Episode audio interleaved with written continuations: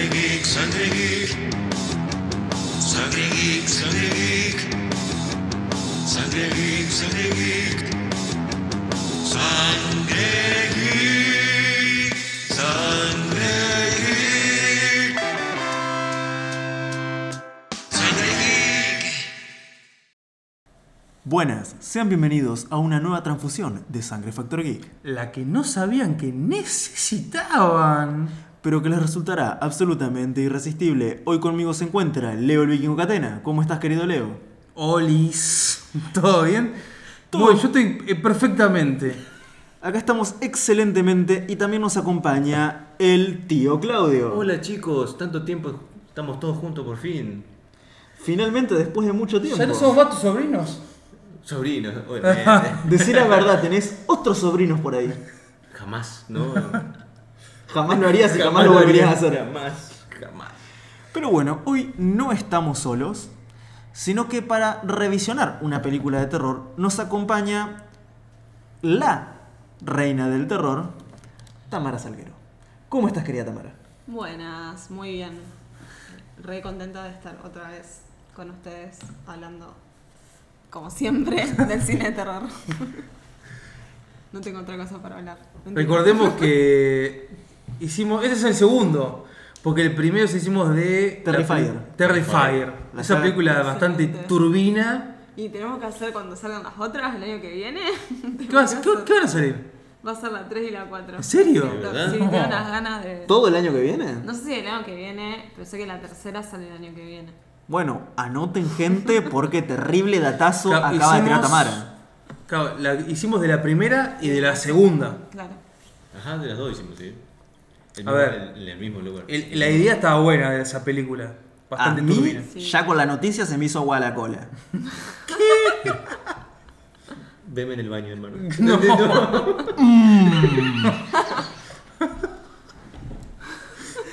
Pero bueno, contanos, Tamara, esta película, Talk to Me, ¿de dónde salió? Hasta donde yo sé, la hicieron unos australianos, ahí se estaban peleando con los canguros y dijeron, bueno, vamos a hacer una película. Claro, es supuestamente es la primera que hacen ellos de terror. Eh, y bueno, como que también medio que se volvió un poco. O sea, como que empezó mucho el furor porque eh, la distribu o sea, porque la película la distribuye eh, una distribuidora de películas que es muy conocida ahora, que es A24, que hace películas como más independientes. Ah, cine independiente, digamos. Claro, y eh, ha distribuido un montón de terror que eh, fueron como eh, bastante, eh, digamos, polémicas, o sea, muy buenas, o sea, como que del cine de terror más actual. Entonces como que por eso como que se popularizó mucho. Y bueno, yo en lo personal la, la vi con muchas expectativas, cosa que no hay que hacer, Sí, no, no. pero eh, me gustó. Hoy en día el, el cine está sufriendo yo creo que una, una gran crisis eh, en todos los sentidos, más allá de la crisis de los, gui- de los guionistas y los actores. Ya no, hay muy pocas producciones que nos sorprenden, verdaderamente, a los espectadores. Bueno, es algo de lo que venimos ya planteando en varios podcasts, que no hay novedades. Y en este caso, que los australianos dejaran de vivir en el infierno para mostrarnos el infierno en pantalla, es interesante. Porque tengamos en cuenta que viven en un país donde absolutamente todo te quiere matar. ¿En serio? Sí. Hasta los canguros. Todo te quiere matar o es venenoso. Las plantas te quieren matar, los bichos te quieren matar, los mamíferos te quieren matar, la gente te quiere matar. Y encima son buena onda. Los Aussies son buena onda. excelente. Nadie entiende eso. Así que esperemos que el terror que viene de un país tan infernal como es Australia tenga algo jugoso, algo entretenido. Yo como un total neófito en el tema del, del terror, siempre lo dije. No, no soy de ver ninguna. No soy de ver películas de terror, pero esta particularmente lo vi en, en el TikToks. en el Ibarreche, el mexicano. Me pareció interesante la premisa, ¿no? De la, de la película. sí.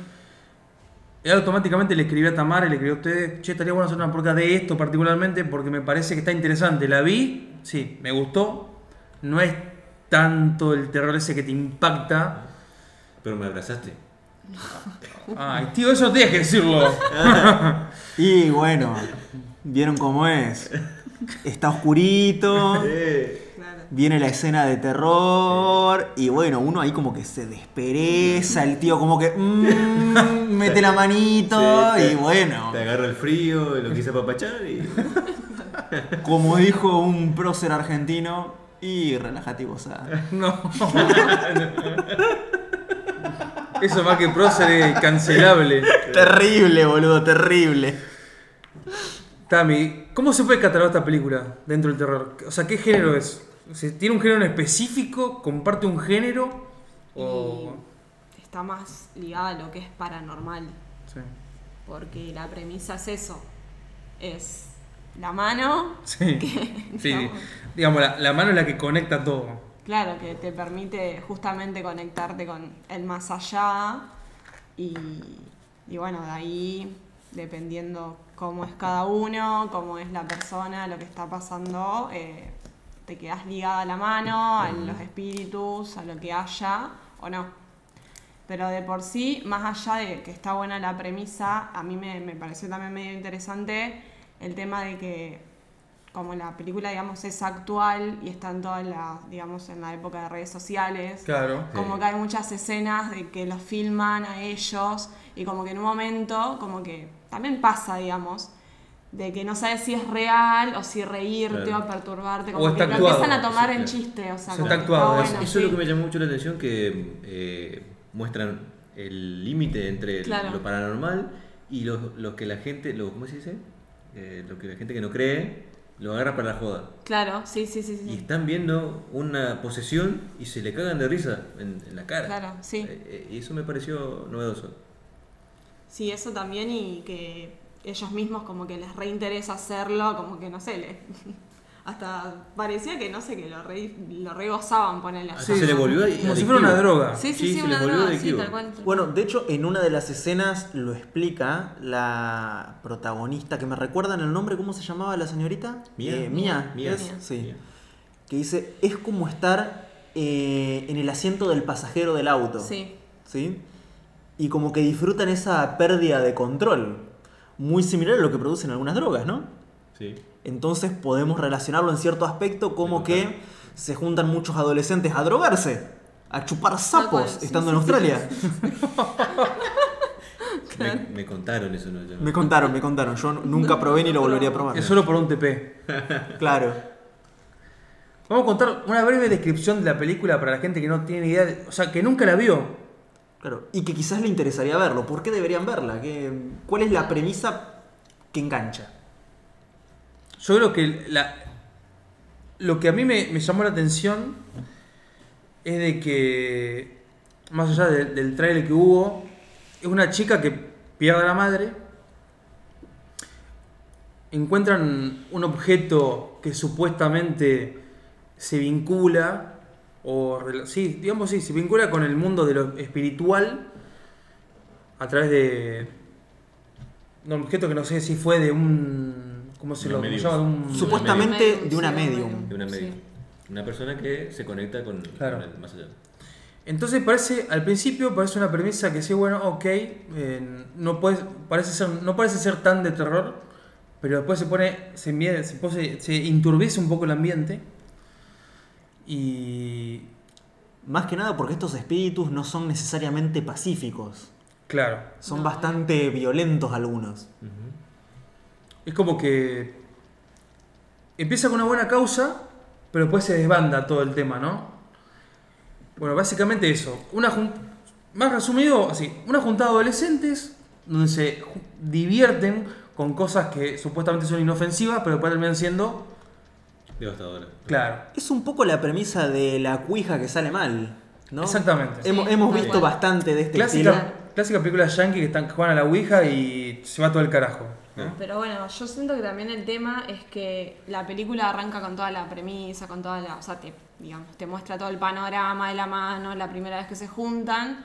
Ellos, digamos, bueno, justamente con la protagonista, y después de eso, como que no pasa nada. O sea, como que. O sea, igual eso te da como mucha adrenalina, como si, ¿qué va a pasar?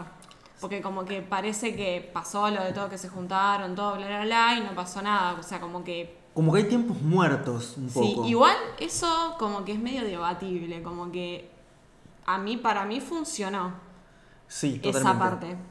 Eso de que los dejó con ganas de más y los Sí. dejó con ganas de repetir, Claro, claro.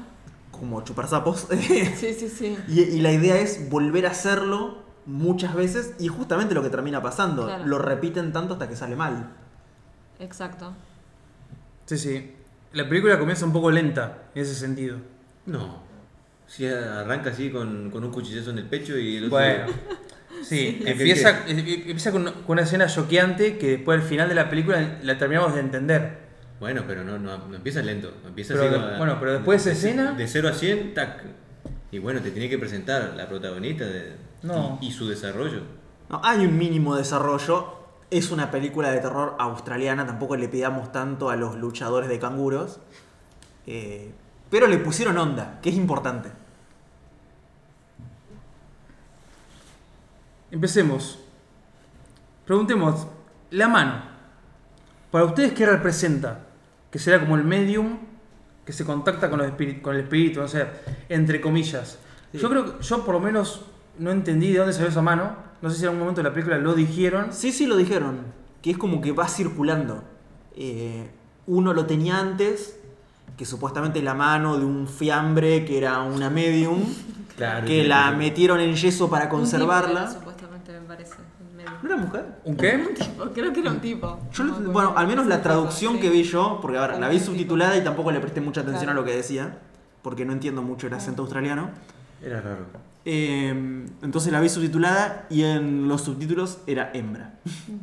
Después, Bebo tampoco importa. Hoy si puede identificar con un mono y me da igual. Claro, sí. O sea- igual, ellos hablaban de, de que el, ¿viste el, el chico que apuñala al hermano y después se suicida, él el que anda, el que le da a los chicos que Claro, sí. hacen las reuniones. Claro, como que la hacen circular Por ahí en se cierto confunde, aspecto, ahí. eh, deshaciéndose de la mano, porque justamente empiezan a tener efectos adversos, eh, viendo los espíritus, mm, dejando de lado el juego. ¿tá? Entonces se volvían locos, se volvían violentos. Igual también como que, o sea, justo lo que había preguntado Leo, qué significa la mano, es como que la mano te permite entrar al más allá, porque ellos dicen quiero entrar, y entonces como que se comunican con alguien y ahí ven si siguen o no.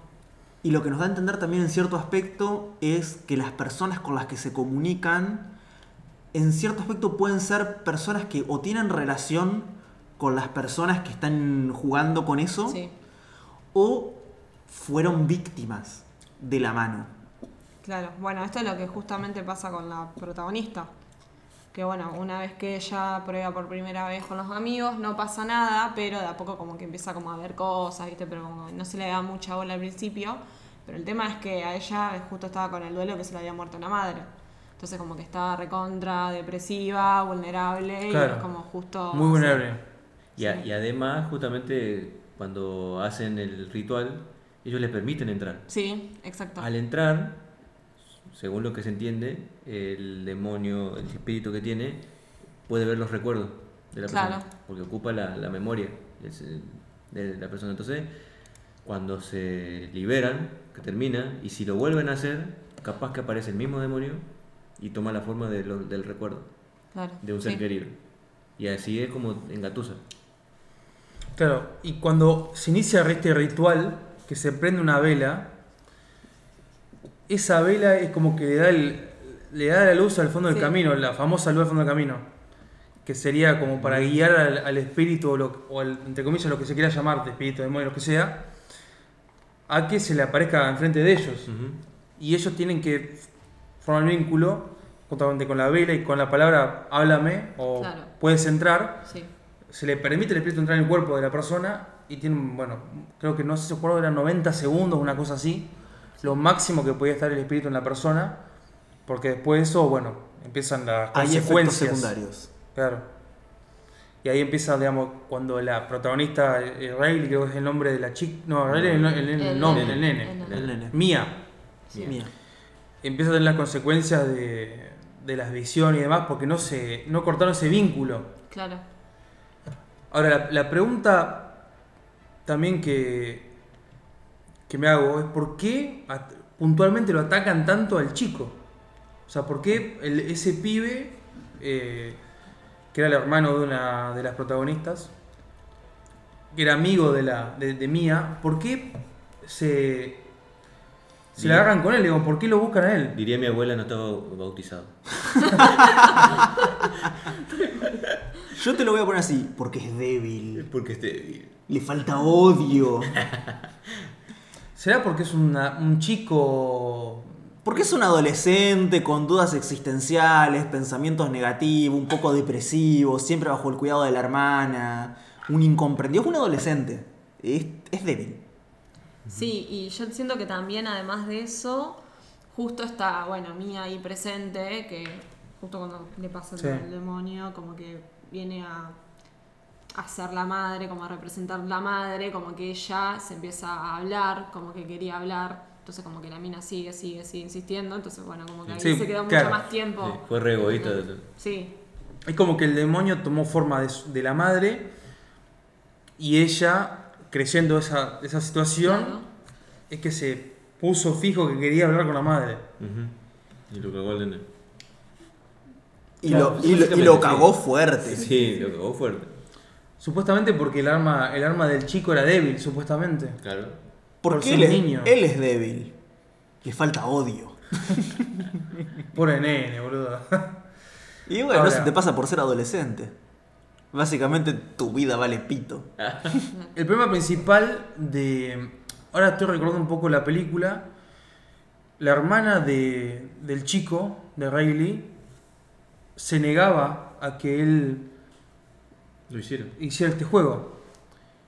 Una vez que se fue, el chico logró convencer a Mia de hacerlo.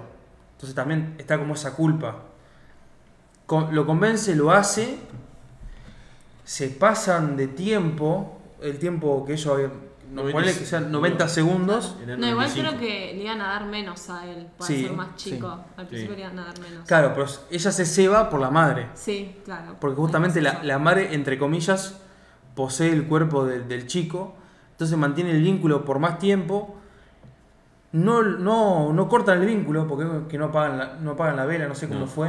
No, no terminaron el ritual. Claro. Es más, si vos te pones a pensar, fue vivo el, el demonio para quedarse con el espíritu. Tomó la forma de la madre para engatusarla a, la, a Mía y así quedarse más tiempo y quedarse con el alma.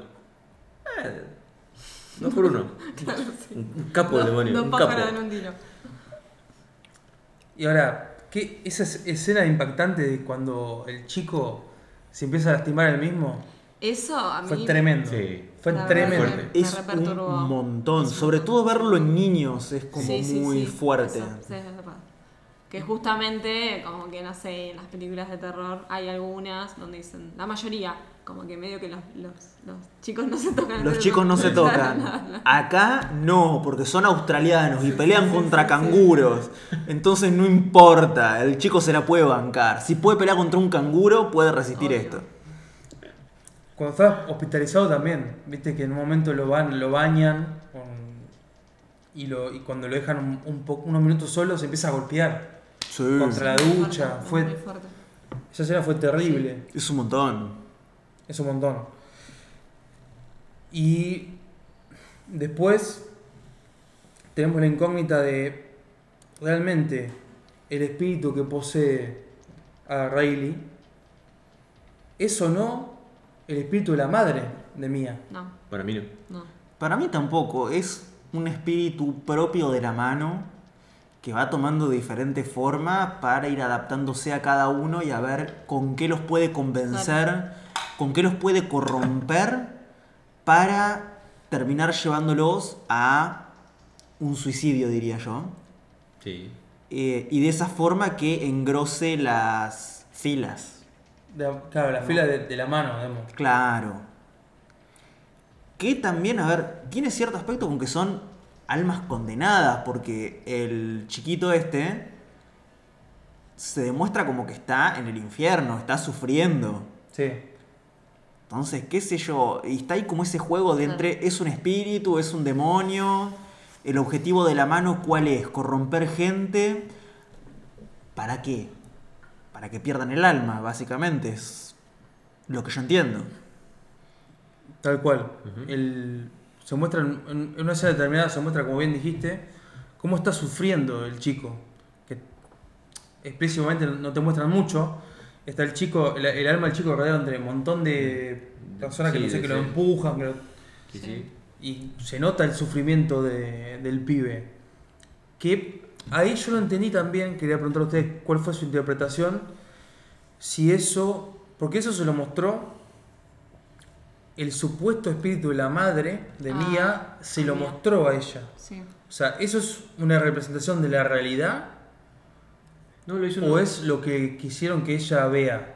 Para mí eh, tiene que tiene que ver eh, eso que estaban diciendo de cómo sufría el nene, porque muestran al principio, viste, como que era re vulnerable, como que le hacían bullying, era como... Para mí tiene que ver también el tema de lo psicológico, lo que le estaba pasando. Para mí juega. Sí. Yo Para no mí es que cada vez que cambia de mano es un ciclo en el cual alguien va a tener que morir. Sí, también. eh, y que la cuestión era cobrar un alma. Claro. No importa todas. cuál. Creo que Pero particularmente es la, las que están más, digamos, más Claro, la que está vulnerables. más cerca, más vulnerable, Sí. y en este caso es mía, Exacto. la más vulnerable. Entonces todo se arma, todo se ejecuta para que sea ella la que eventualmente muere. Que en realidad casi, en realidad casi muere el chico, Riley. Sí. Pero para mí está todo planeado. Pero, pero viste que el demonio que, que hacía la forma de la madre siempre le hablaba para que lo mate el nene. Porque decía, nosotros lo vamos a cuidar. Sí. Nosotros lo vamos a cuidar. nos- Nosotros lo vamos a proteger. O sea, querían que matara al niño. Y después se termina matando a ella porque al parecer ella entendió qué eso, es lo que querían. Ahí tengo varias preguntas abiertas que yo, como no, no soy, no, no entiendo mucho este género, o no, no comprendo bien, pero una principalmente fue esa. Ese sufrimiento que muestran del, del chico, de, de Riley, ¿es real? O sea, ¿estaba pasando eso realmente? Y si es una posesión, sí. Sí. Ahora, el espíritu que le muestra Podría ser. eso, no es la madre de ella realmente. No, obvio que Entonces, no. ¿por qué motivo le muestra eso? Era una nena. ¿Te acuerdas que la nena se... se- se- ella estaba Sí, en es la nena la que le muestra, Sí, sí. pero bueno, primero va eh, orientado por la madre a buscar Por eso. este Claro, a esta bueno, nena. Las escenas Por eso, anteriores. lo que vos nombraste recién, de que la única manera es que lo mate, que nosotros lo cuidamos, Claro. eso se lo dijo supuestamente el supuesto espíritu de la madre a Mía. Sí, le decía, le susurraba que lo mate. Por eso, es una cosa ahí media rara que yo no llegué a entender del todo. Para mí la cuestión es cobrar un alma, no importa cómo, y agarrar la más vulnerable, la que sea. Claro, sí, y también es como que ellos como que tienen esa habilidad de poder, no sé, seducir, convencer, manipular a la persona que está así, que está sufriendo algo. Por eso el demonio, cualquiera sea, eh, representaba a la madre, porque sabía que ella le iba como... Claro, pasando, le, le mostró que el nene está sufriendo. Vamos a suponer que es mentira. Sí. Le mostró que, que estaba rodeado de cosas y lo estaban haciendo sufrir. Entonces le, le decían, mira cómo está sufriendo, matalo que nosotros lo vamos a proteger. Sí. Entonces el Mía decía, sí, lo voy a matar porque tiene razón. Pero se ve que al final entendió que no, que no era así. Se terminó matando a ella. Por él. Un sacrificio. Claro, fue un, fue un sacrificio ahí justo al final Sí, de. Bueno, así termina la película. Ella creo que se tira sobre la autopista, la ruta, Claro. Y ella termina convertida en un espíritu, dentro del juego ese. claro, y aparece cuando otros la convocan. sí.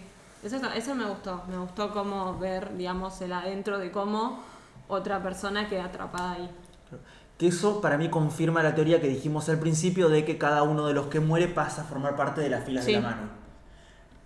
En pos de seguir reclutando más gente. Exacto. Y así propagarse esta infección espiritual, si se quiere. ¿Por qué piensan que esta premisa fue... Creo que se- esto se puede tomar como cine independiente, esta película. ¿O fue producida por una cadena muy grande? No, no, no. Fue independiente, fueron fue dos youtubers. independiente, Sí. ¿Por qué Yo piensan...? que también es como medio. eh, a mí me hacía acordar como los juegos esos tipo juego de la copa, cosas así, que son medios tipo. eh, Es algo muy cercano a los adolescentes exacto, que jueguen que con este tipo de curiosidad cosas. de eso, uh, a ver qué onda, si existen los espíritus, ¿entendés? Entonces como que les Claro. parece divertido y nada, como que. Por eso, ese lado. por eso piensan puntualmente que fue el éxito de esta película, porque se, Si ustedes entran hoy en IMDB, una de las películas más vistas es esta. O en Rotten Tomatoes también. Sí. Es la- una de las más más populares de- del streaming. También tengamos en cuenta algo. Si yo les digo a ustedes cine independiente, ¿con qué asocian? Cine de bajo presupuesto, Sí. Malo, básicamente. malo, basura en general. Es como muy hippie, todo muy independiente, todo muy medio pelo. Y esto, contrario, tiene muy buena producción, está muy bien hecho, muy similar a lo que pasó con Terrifier, que es una película que se hizo con dos mangos con 50. Y esto también, con muy poco, demostraron que el talento humano influye un montón e hicieron un producto más que decente con muy poca guita. Totalmente diferente a Terrifier. Pero No, sí, obvio. Pero te das cuenta que vos decís, con poca plata y con gente con ganas de hacer algo, pueden hacer algo muy bueno. Que es una cuestión de voluntad y no una cuestión de millones de una élite de Hollywood metiendo historias al rolete porque sí. Claro. sí. Si uno quiere hacer algo bueno, lo puede hacer.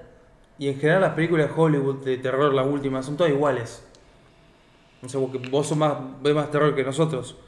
Pero yo creo que la- las últimas producciones son todas, o siguen un mismo camino, vos decís, ya nada te sorprende. Sí. Esta película realmente sorprendió.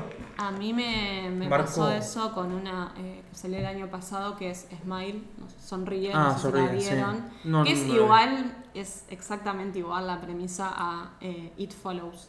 O sea, es igual. La de Ajá. It Follows es como, parece como más de bajo presupuesto, me dio más miedo que Smile. Pero como que siento que pasa que en poner que las premisas arrancan bien, pero después todo el desarrollo de la película es como que Más de lo mismo. Sí. Sí. más de lo mismo, como que es todo predecible y como que, bueno, no termina agradando por eso más que nada. Y si una persona, por ejemplo, vio esta película y le gustó, ¿qué otra película le podrías recomendar que tenga una temática similar o que pueda seguir interiorizándose en este mundo que a vos te encanta, que es el terror? Y yo la verdad que It Follows la recomiendo mucho, porque es muy... está media relacionada y, y va... está buena. ¿De cuándo es It Follows? No, Es no. del 2015, 2015. Ah, tiene un- ya tiene unos años. sí. Casi 10 años. 8 años es, Sí. bastante. Que parece ayer. Sí, sí. Seamos sinceros, estamos todos grandes y Sí, el tiempo cada vez pasa más rápido. Comparado, por ejemplo, con la saga del Conjuro. Es muy comercial el Conjuro. Sí, es para, para vender. Conjuro para, para vender. Pero fue buena. ¿O no? O, o dentro de lo comercial fue bueno. Eh, sí, a mí, a mí las primeras me gustaron, pero ya lo último es como, bueno, tenemos que seguir haciendo esto porque a la gente le gusta y es como que medio que abusaron de eso y bueno, como que no terminaron eh, Sí. haciendo cosas más buenas. Viste que ahora sacaron todo el universo de los Warren. Viste que tenés Sí, El Warrenverse. Annabelle, Conjuro, no sé, la, Eh, monja. La Llorona, la monja, Malvado, que fue horrible. ¿Qué es eso, malo? Malvado es una historia semi-terror, porque no hay nada... Pero está dentro del mundo del Warren. Sí, sí, está dentro del Warrenverse, está todo dentro de lo mismo. Pero esta vez no tenemos espíritus, sino que es una chica que tiene un... Sería un fetus in fetus, eh, dentro de lo que es eh, medicina, que básicamente es un gemelo fagocitado, ¿sí? En, en el embarazo, que en el caso de esta chica comparten cerebro y la cara de este bichito aparece en la parte trasera de la mollera de la chica. Entonces como que la chica se da vuelta y es otra persona y es un asesino despiadado. Como Que está Voldemort. bueno, pero es un... exacto. Como, como Voldemort en la- en la segunda película. Claro. No es la Ah, primera. no, la, pri- la primera. La primera. Pero parafraseándote a vos, Tame, eh, no es terror sobrenatural, sino que es un slasher. Claro. Que ok, me sirve para Halloween, pero la verdad, comparado con el terror sobrenatural que yo iba a buscar, y me deja con las ganas. No, no está tan bueno. Volviendo a, la, volviendo a la película Talk to Me. Háblame. Me había dicho Tami que no te ha gustado mucho el desarrollo de personajes. ¿Por Sí. qué fue? Sí, igual el- me pasó que siento como que sí lo vi como medio medio yankee esa parte, como hacen en las, en las películas de allá. Muy yankee. Es muy yankee la película. Sí, sí, Acá en también. Latinoamérica, como siempre dice el profesor, estamos acostumbrados a cosas, no las hacemos por la duda. Ya tenemos tantos problemas que uno humano nos vamos a morfar. Sí, es como que no sé, todo se vuelve, bueno, todos se terminan enojando con la protagonista Obvio. por todo lo que hizo, viste, del nene, y es como que nadie le quiere ayudar, y no sé qué, como que empieza como a buscar soluciones, viste, y es todo lo mismo, como que después se vuelve a amigar y todo. Yo siempre les digo, estamos en Latinoamérica. Yo tengo miedo de salir a la calle porque me van a cagar a tirón. Mirá si encima me voy a poner a jugar con cosas sobrenaturales donde invito a alguien a mi casa. No. No, No, señor, para nada. Ni loco, por las dudas no jodo. Por las dudas no Sí. jodo. Por más que no crea, por las dudas. Es más, prendelo fuego por las dudas. A esa mano de mierda, ya hubiese hecho Sí. asado. Agarrala, enterrá, le tirás sal y la prendés fuego. Como hacían los, los Winchester, por supuesto. Oye. Mirá si me voy a regar. No. ¿Vos qué opinás, tío? ¿Te gustó la película? ¿No te gustó? Vos también viste más películas de terror que nosotros. ¿Eh? ¿Vos viste más películas de terror que nosotros? ¿Te No, no. gustó? ¿No te gustó? Me, me gustó el, O sea, ¿te pareció interesante? me gustó el, el, el giro de la trama nada más. O sea, de miedo no, no, no, no te da miedo. Sí, a mí no, no da nada de miedo la película. No, no, perturba, a mí Sí. me perturbó bastante. Perturbado. Eh, siempre, sigue siendo igual el concepto de la, de la ideología del- de, de los demonios que, que se quieren llevar el alma de, de alguien y utilizando siempre toda una estrategia de, de manipulación mental. Es eh, lo mismo, pero con una, una nueva vista, una nueva visión de todos hermanos. Más actual, me parece, ¿no? Más... Sí, como dije anteriormente, el hecho de que usan mucho las redes sociales, también el, ¿cómo se diría? Eh, uy, estoy corto de mente, también, corto de palabras. Es como que usan la ingenuidad de, la Sí. de los adolescentes con este tema que no ven más allá de, la- de una pantalla, los, los chicos de hoy, no ven más allá. Entonces todo le parece una joda, todo le parece mentira, entonces quieren ir más allá y ahí les sale todo para atrás. Con eso estamos revelando el DNI, ¿no? ¿Eh? Estamos revelando el DNI quejándonos de los adolescentes, de los millennials, de los centennials, mejor dicho, porque millennials somos nosotros. Sí, sí. Esta, gener- esta generación Z solamente vive a través de las redes sociales. En, en mis tiempos se daba, eh, ¿cómo se llama? Eh, el toque en el Messenger. en el Facebook. Zumbido. No, no, no, el zumbido en el Messenger. Ah, el zumbido, Sí, sí. sí. Hoy estamos tan viejos.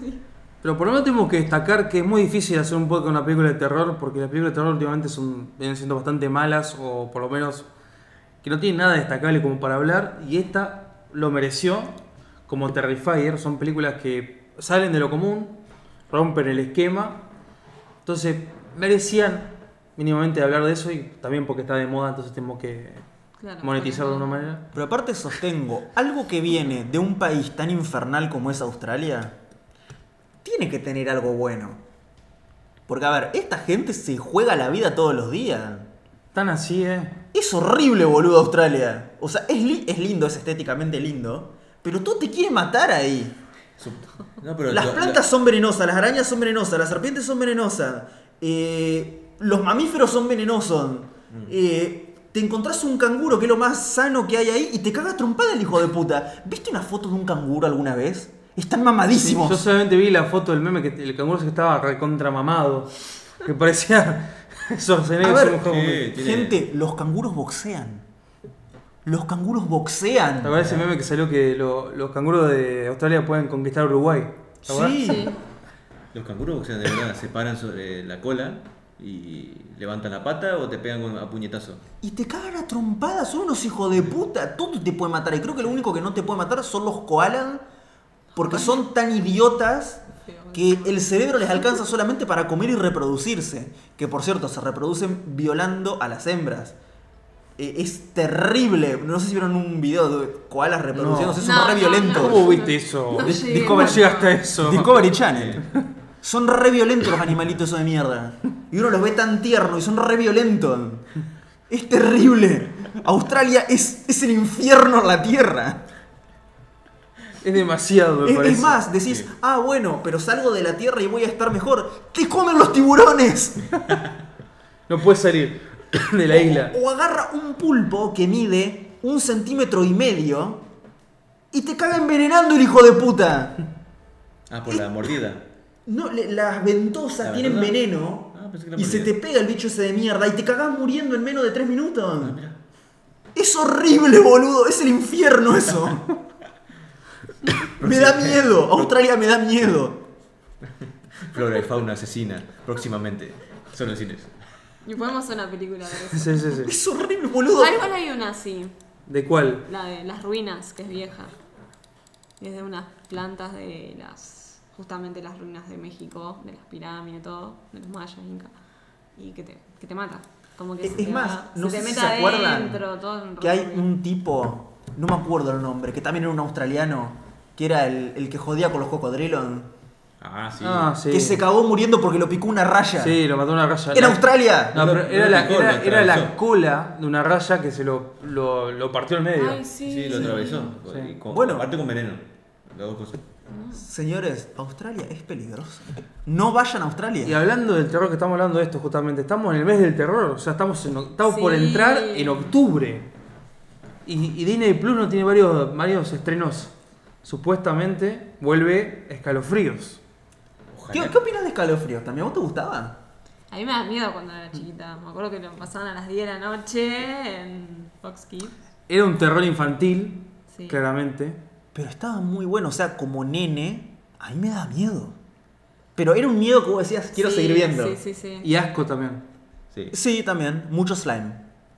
Me acuerdo la, un capítulo puntual que. Podemos hacer un podcast de hablando de los mejores capítulos de, de Escalofrío o al que le gustó cada uno.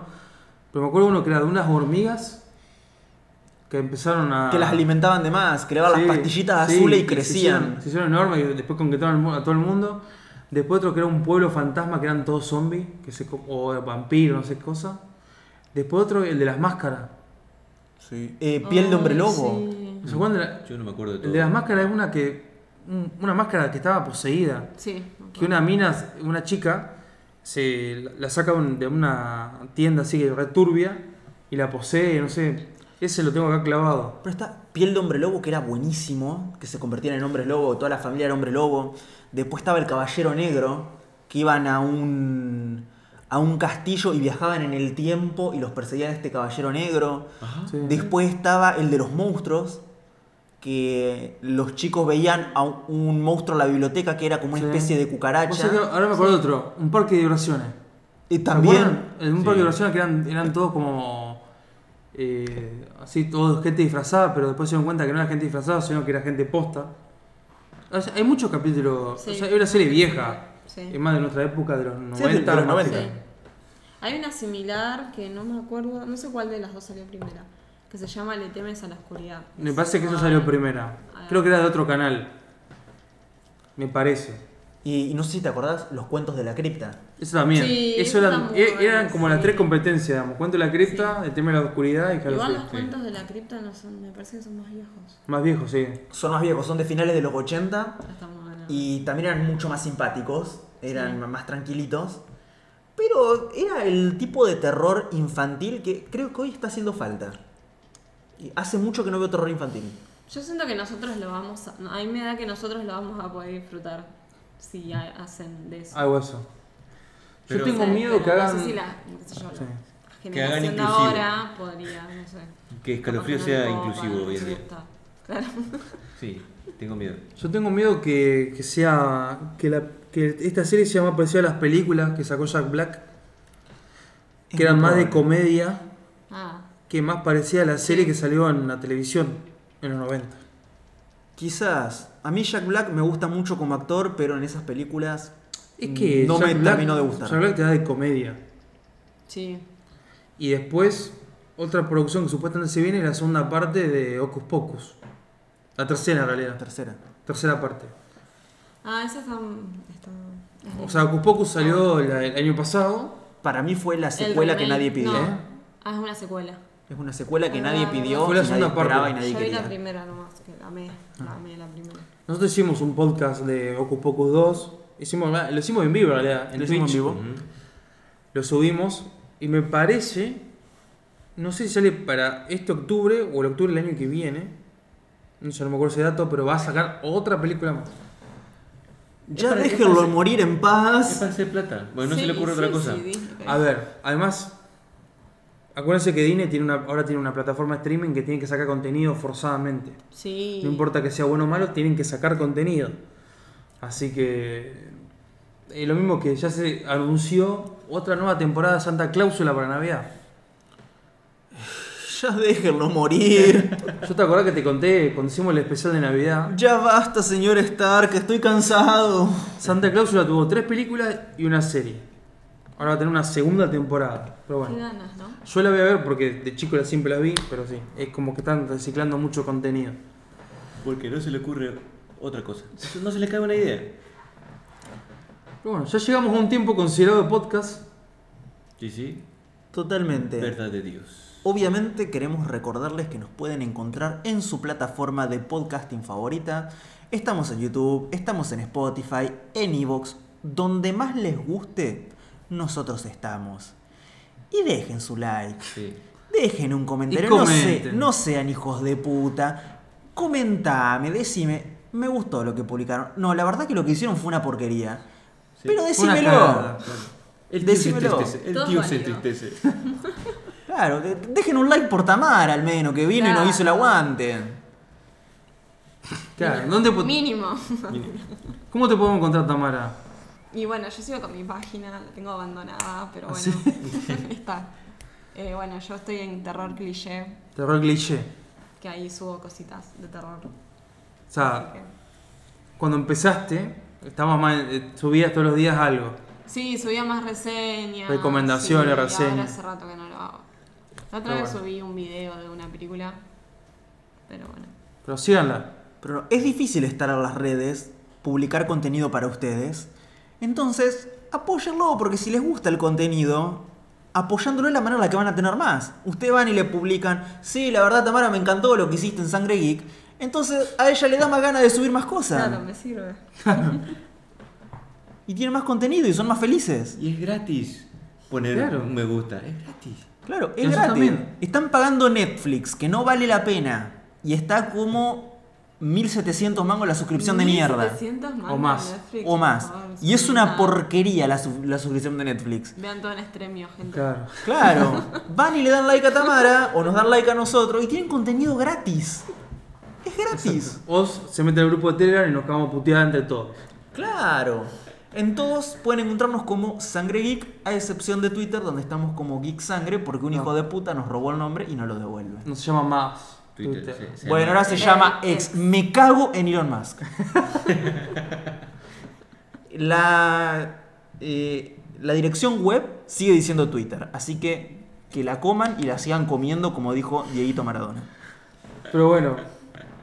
Nos vemos en el próximo episodio y nos puteamos si quieren, porque nos une la sangre. La, sangre, geek. Espero que les haya gustado, espero que se hayan divertido y nos vemos la próxima en una nueva transfusión de Sangre Factor Geek.